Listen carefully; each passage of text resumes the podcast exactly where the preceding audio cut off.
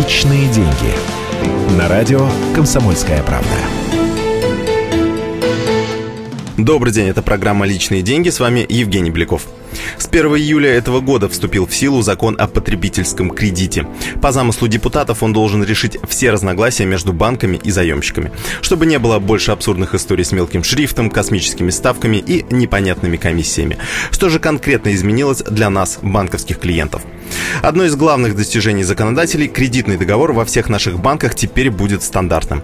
То есть, чтобы сравнить предложения разных кредитных организаций, достаточно будет одного взгляда.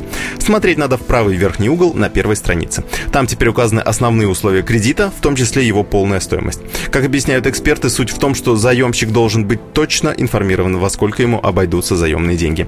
В этом случае он сможет корректно сравнить предложения разных банков.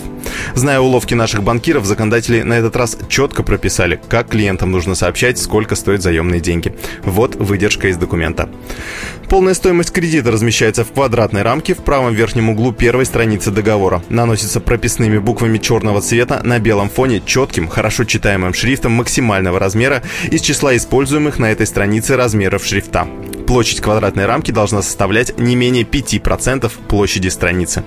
В общем, никакого мелкого шрифта и мухляжа с различными скрытыми комиссиями. Как говорят эксперты, нововведение будет полезным. В этом случае заемщики смогут лучше разобраться, сколько на самом деле они отдают банков. С вами был Евгений Беляков. О других изменениях в законе о потребительском кредите расскажу завтра. Удачи! Личные деньги.